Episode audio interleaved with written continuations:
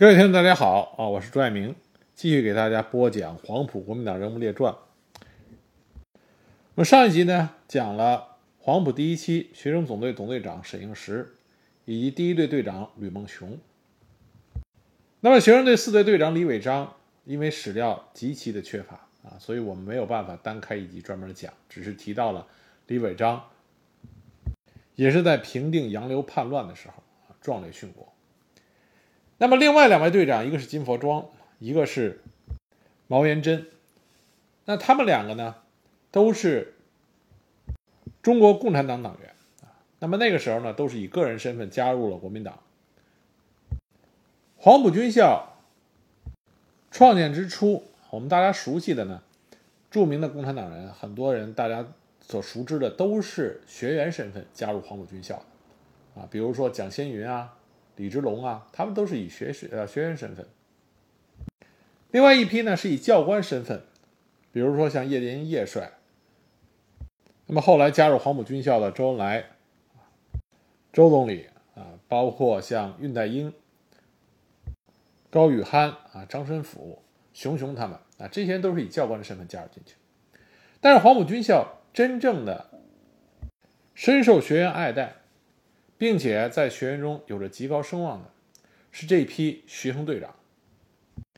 而在这些学生队长中，中国共产党员身份的啊这几位队长，无一不是威望很高，在战场之上冲锋在前，不怕牺牲啊以身作则。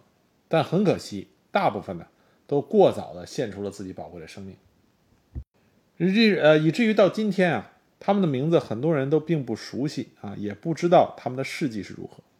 所以借着这个专辑呢，我给大家的具体的讲一讲，因为我觉得如果不知道这些人的话，啊，过于可惜。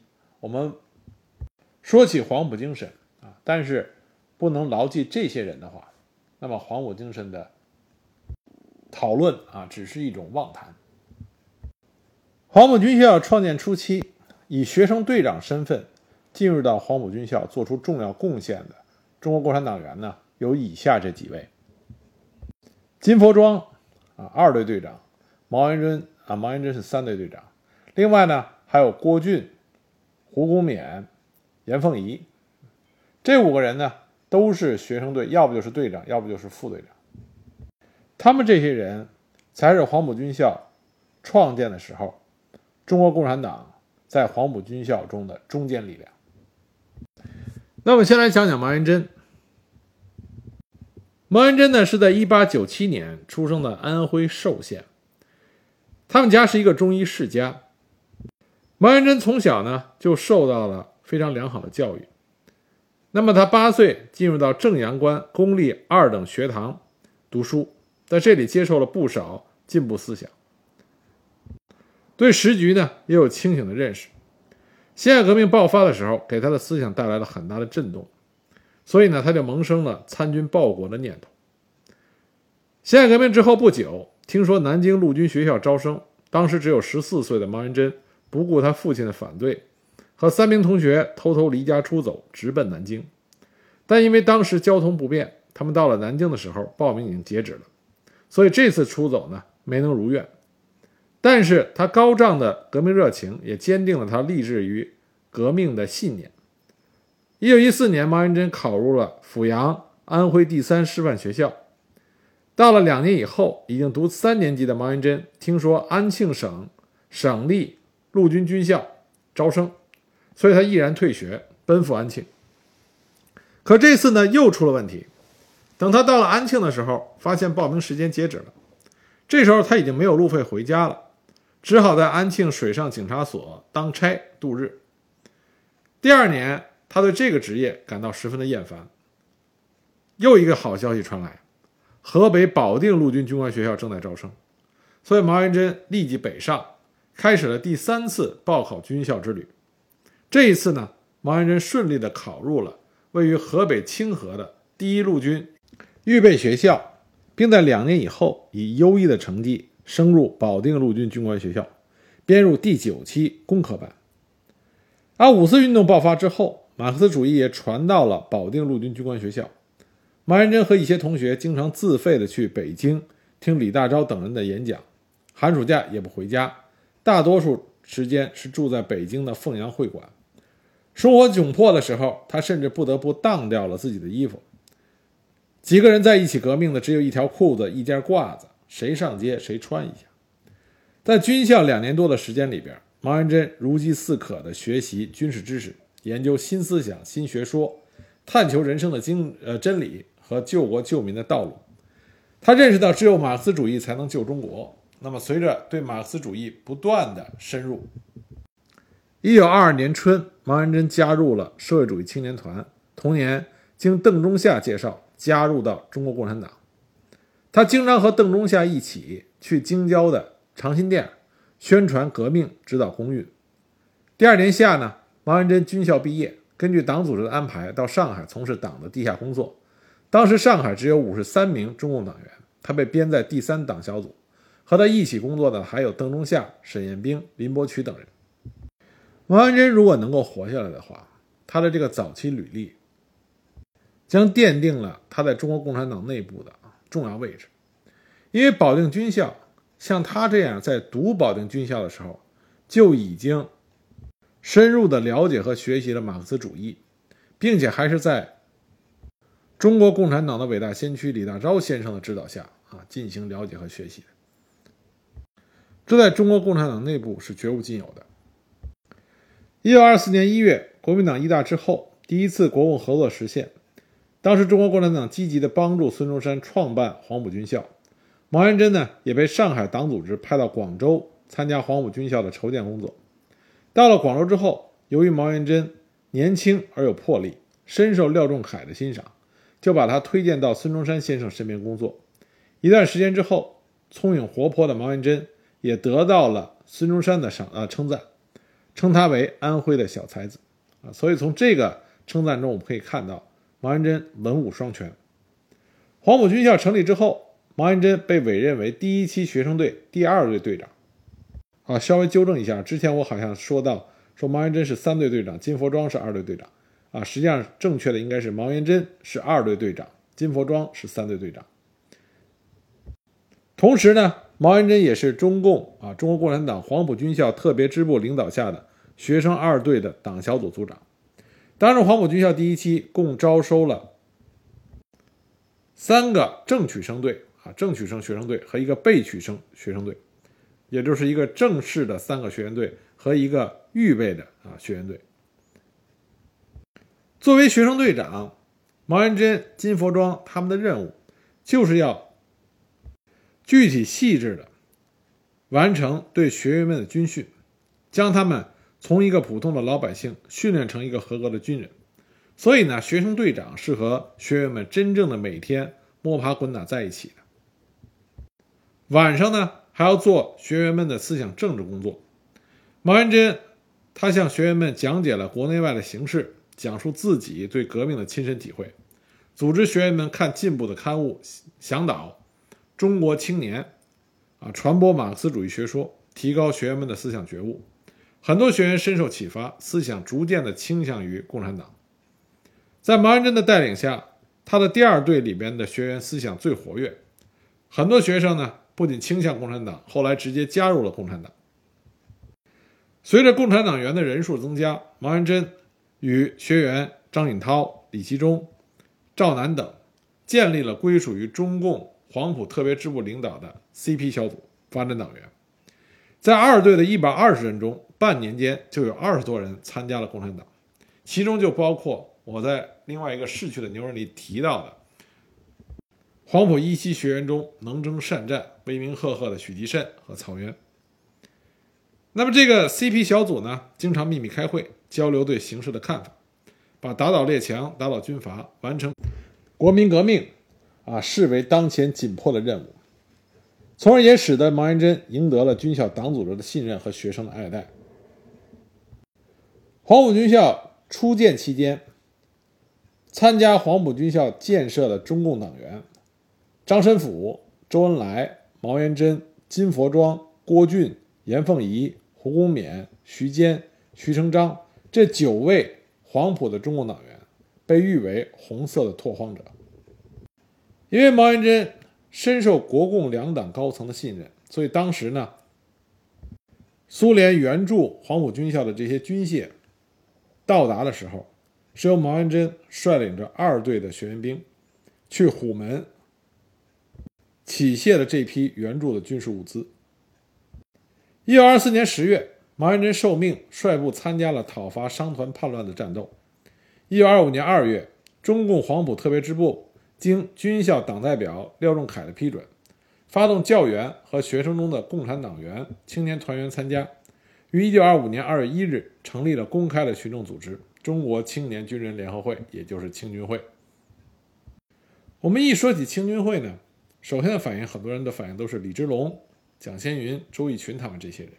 其实他们都是黄埔当时的学员。青军会建立之初，最重要的领导者。啊，实际上是毛元贞、金佛庄、郭俊、胡公勉、严凤仪啊这几位学生队的队长和副队长。毛元贞作为青军会的主要成员，他坚持用马克思主义对青年军人进行思想教育，培养他们的革命观念，受到青军会成员们的欢迎。当时青军会出版了《青年人》《中国军人》《兵友必读》等杂志，对全国的军人都进行了革命启蒙的教育。提高了广大青年军人的觉悟，对于推动革命形势的发展起了一定的作用。那么青军会的发展呢也非常快，从建立到一九二五年四月，仅仅三个月的时间，青军会的会员就发展了两千多人，后来发展到两万多人，在各项革命活动中表现都十分突出，影响很大。之后，毛元贞参加了第一次东征，毛元贞任任的是黄埔军校学生军的中校参谋和代理参谋处长。在战场之上，毛元贞经常是身先士卒，不仅作战勇敢，而且呢显示出他卓越的军事指挥才能，那么为东征的胜利做出了重要的贡献。但是很可惜，毛元贞还没有来得及在大时代的舞台上展现他的风采，他就出师未捷身先死。他的牺牲。是在北伐开始之前，所以呢，也说他是为北伐流第一滴血的人。当时广东革命政府积极的准备北伐。一九二五年八月，在中国共产党的推动下，毛彦珍奉命到河南郑州搞策反工作。当时驻防在郑州的是国民革命军第二军陈文昭师，表面上呢是听从着国民革命军，实际上受的是吴佩孚的控制。那为了将队伍争取过来，毛元贞当时冒险去了陈文昭的师部，利用保定同学的关系，想说服该师投向革命。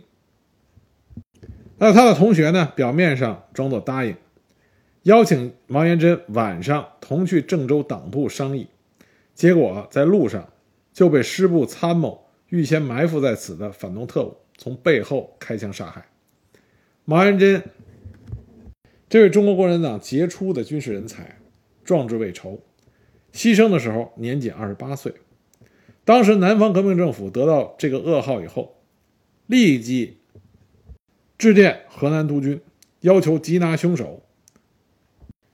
毛岸贞烈士被葬于郑州的武功花园前，目前立有后来刘志题写的“毛岸贞烈士殉难处纪念碑”。而沾满了毛远贞烈士鲜血的衣服寄回到了广州的黄埔军校。后来呢，他的遗骨被他的亲属运回他的老家安葬。一九二六年十二月二十一日，广州黄埔军校校刊《黄埔日刊》第二百号，在头版头条以显著的位置评论了毛远贞与另外两名黄埔教官同时被害时，就提到，原文这么写的：一本校第一期队长四人。李队长韦章于杨流之役，因做秘密工作死于乱军的的枪下；毛队长严真死于二次东征时为北伐被派赴河南，死于郑州刺客之误击；金队长佛庄同志又祭死于南京。此三同志皆在第一期负责军事的基本工作。金毛二队长居 CP 同志为革命国民革命而牺牲。死亦无所遗憾，其死难详情及生平事略，自有待于史成。吾辈后死，唯有更加努力，更加团结，继续先烈牺牲之精神，为先烈复仇，号召全国人民反对军阀与帝国主义勾结之白色恐怖，完成我革命呃国民革命工作，以为先烈于地下也。一九四五年，党的七大召开前夕，中共中央组织部编印的《军队死难烈士英名录》里面，毛元贞光荣地载入史册。一九八九年六月，徐向前元帅啊，徐帅为毛元贞烈士题词：“革命先烈，英名永垂。”那么讲完毛元贞烈士之后呢，我们再来讲讲郭俊烈士。啊，金佛庄烈士呢，我们下一集再给大家讲。我们先说一下郭俊。郭俊呢是湖北省安陆县人。一九一二年，他考入省立东汉书院，接受新教育的时候，就萌发了工业救国的思想。所以，一九一七年夏季，郭俊赴京投考高校，但因为张勋复辟，时局混乱，学校停考，那么他的旅费用用尽，只好变卖行装南归。他看到国运衰败，民生涂炭，就被深深触动。在旅途中呢，他就向同伴立下誓言，说：“我将来若能从容征战，定当尽力于治国安民。”一九一八年，郭俊再次赴京报考，被高等工业学校录取。不久，因为家庭经济困难辍学，后考入官办的保定陆军军官学校步兵科学习。学习期间呢，他与四十多名志同道合的同学组织了以探求救国真理。促进中国革命为宗旨的社团——人虚社。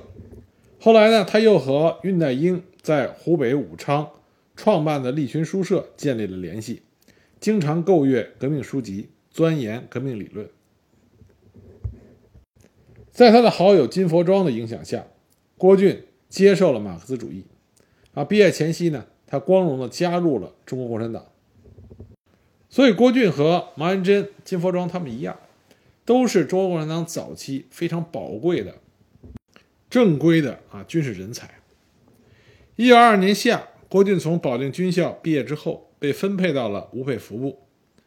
在这个期间呢，他与上级党派来联络的共产党员李之龙一起进行革命活动，向大家宣传没有人剥削人，没有人压迫人，大家都有事情做，有饭吃，男女人人平等的思想。鼓励同仁起来改变现状、革新政治、打倒军阀统治。一九二四年一月，中国共产党帮助孙中山改组了国民党，实现了第一次国共合作，成立了国民政府和国民革命军。那么，一九二四年五月，郭俊受到中国共产党的组织委派，奔赴广州，参加创办黄埔军校的工作。学校建成之后，他任第三队第一区队长。啊，第三队的队长呢，就是他的好友金佛庄。在工作中，郭俊以身作则，忠于职守，平易近人。在学生中传播进步思想，宣传革命道理，深受同学的爱戴和拥护。后来呢，在学校的政治部主任周恩来的领导下，郭俊与金佛庄等其他的中共党员一起，广泛的团结进步学生，发展革命力量，参加青军会，与孙文主义学会。展开了针锋相对的斗争。在平定商团叛乱的时候，是郭俊率领了他的区队，积极的协同海军拦截并扣留了商团运送枪支弹药的“哈佛号”轮船，并且移交给了黄埔军校。在一次东征的时候，郭俊担任的是第一教导团第三营第七连连长。在棉湖战役中，郭俊。率领自己的部署，不怕牺牲，冲锋在前，英勇战斗。当时身负重伤，生命垂危，后来经过抢救才脱离危险。很多朋友都看过《人间正道是沧桑》，那那里边呢，屈恩自告奋勇担任敢死队长，啊，差点战死疆场。那个呢，是黄埔军校在东征期间、北伐期间真实的反应。在作战最危险的地方，在需要敢死队奋不顾身、勇猛向前的时候，冲在最前面的，正是这些深受学生爱戴的这些教官啊、学员队长，是他们冲在了最前面。正是他们的英勇和不怕牺牲，才使得黄埔精神深深地刻入到黄埔的这些学员们的心里边。到了二次东征的时候，郭俊已经任第一军第一师第三团一营营长，后来又提升为三团的党代表。当他率部由平山白云进入到海丰的时候，遭到陈炯明叛军、洪兆麟、谢文炳部约七八千人的袭击，当时情况十分危急。那么郭俊呢，沉着应战，积极的组织后备力量投入战斗，以增援正面战场，向敌军密集的郑家桥冲锋。另外一方面呢，派侦察队从右侧抄敌后路，使得敌军腹背受敌，全线崩溃。第三团以少胜多，结束了海丰战斗。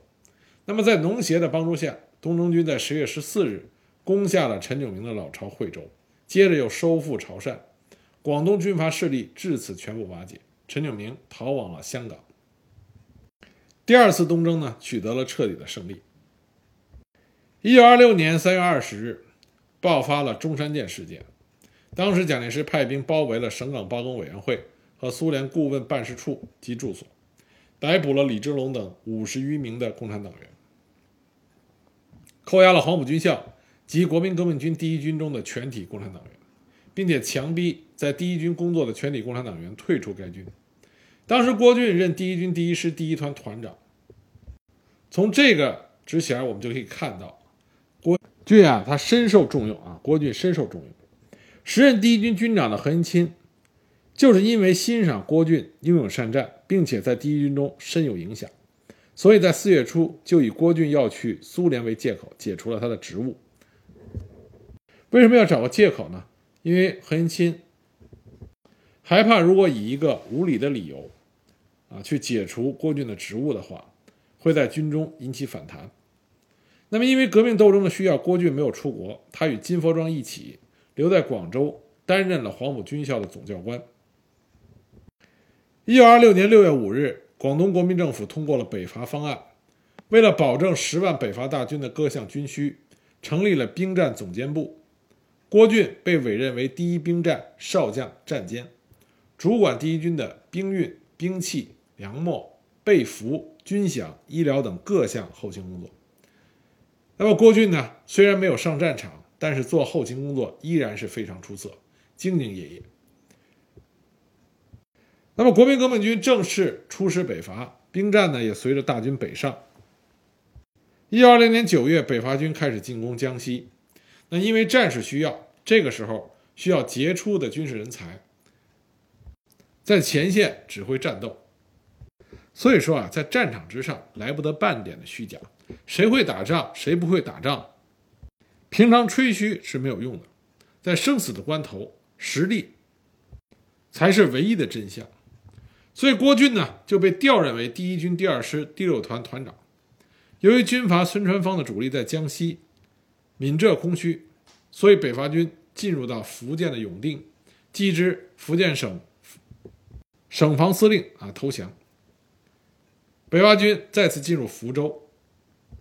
随着浙江省长夏超独立，浙军内部倒戈，北伐军再进入到了杭州。在进攻浙江之前。郭俊曾经给家里写了一封家信，信中这么说的：“这次打仗扫除军阀，我是不为官、不为财、不怕死，只为革命拼死一战。”一九二七年一月，郭俊所部的东路军进入到浙江衢州，遭遇到孙传芳残部孟昭月的顽抗。那么，东路军前敌指挥部决定进行汤兰战役，扫清东进的障碍。指挥部命令郭俊所在的二师。主攻邮部。一月二十九日拂晓，战斗打响，郭俊率领六团攻打右翼。战斗初期呢，进展缓慢，激战了数日，仍然进展不大。最后呢，将预备队工兵通通的投入战斗，终于将顽敌击溃，部队乘胜追击。到了下午五点，追击敌人到了裘家堡、邓家坪一线。那么敌军呢？又凭借着衢江的一支支支流隔河坚守，郭俊选了一个排的精兵，趁夜求水过河，摸掉了敌人的哨兵，夺取了敌人前沿阵地的机枪，向敌军猛烈扫射，敌人措手不及，全线溃败。这一仗俘敌三百余人，缴获山炮三门，机枪步枪四百余支。但非常不幸，在战斗之中，郭俊腰部中弹，因为伤势过重，在转往衢州的途中不幸牺牲。郭俊牺牲之后呢，被周玉寿啊被追授为国民革命军中将。那么从这里边，我们讲郭俊，还有后面我们下一集会讲金佛庄，我们要给大家澄清两个事情啊。第一个呢，我们正统宣传里边啊给我们一个错误的理解，就是关于中山舰事件以及之后的整理党务案，给我们的错觉呢是认为蒋介石在这两件之之呃这两件事情之后。就彻底的将中国共产党员从他的身边给清洗出去了。其实这是不对的。蒋介石并没有因为信仰上的不同而将他认为有能力的人从他的身边啊清走。像郭俊呢，就依然在国军的一军里边担任着军事主官的职务啊，并且相当的高，他是团长。而后面讲到的金佛庄呢，更是蒋介石的警卫团团长。蒋介石也不断的想说服他认为有才能的这些人，能够改换阵营，放弃他们共产啊共产主义的信仰，但基本上成功的例子并不多啊，因为但凡有才能的人，对于自己选择的道路，都是有着坚定的信心的。那么第二个误解呢，就是很多人在说起国民革命军的北伐战争的时候，北伐战斗的时候，都忽略了孙传芳，因为一说起北伐啊，一说起北伐就是。铁军啊，四军、叶挺独立团、两桥战斗，攻打武昌。但与此同时发生的啊，在江西、浙江与孙传芳的战斗，同样也是非常的激烈，同时牺牲很大。听过之前啊那些集的朋友，很多人应该对龙潭战斗啊印象颇深，那就是孙传芳对北伐军破釜沉舟的一次反击。当时那场战斗打的是非常激烈，那么这里我们提到的衢州战斗同样也很激烈。根据史料记载，当时对阵的双方，北伐军这边是国民革命军的一军和二十六军，啊，白崇禧、周凤岐、王俊作为指挥；孙传芳那边呢是十一师，指挥指挥官呢是周荫人。当时这场战斗，国军一军二师损失惨重，六团长郭俊，我们这里讲的郭俊阵亡。而孙传芳那边也阵亡了旅长和团长各一名，由此可见战斗的激烈程度。那么今天讲的毛元贞和郭俊这两位黄埔军校中国共产党的先驱，他们都是极富才能，并且有着坚定的共产主义信仰的文武双全的人才。他们为黄埔军校的建立呕心沥血啊，兢兢业业，并且在黄埔军校的学生中有着极高的威望。他们两个的过早牺牲，那对于中国的革命事业都是非常大的损失。那么，对于我们后人来说啊，我们应该知道，并且记住这两位值得我们尊敬的、优秀的啊早期黄埔军校领军人物。那么下一集呢，我给大家讲另外一位啊著名的黄埔军校早期的啊学生队长，就是金佛庄。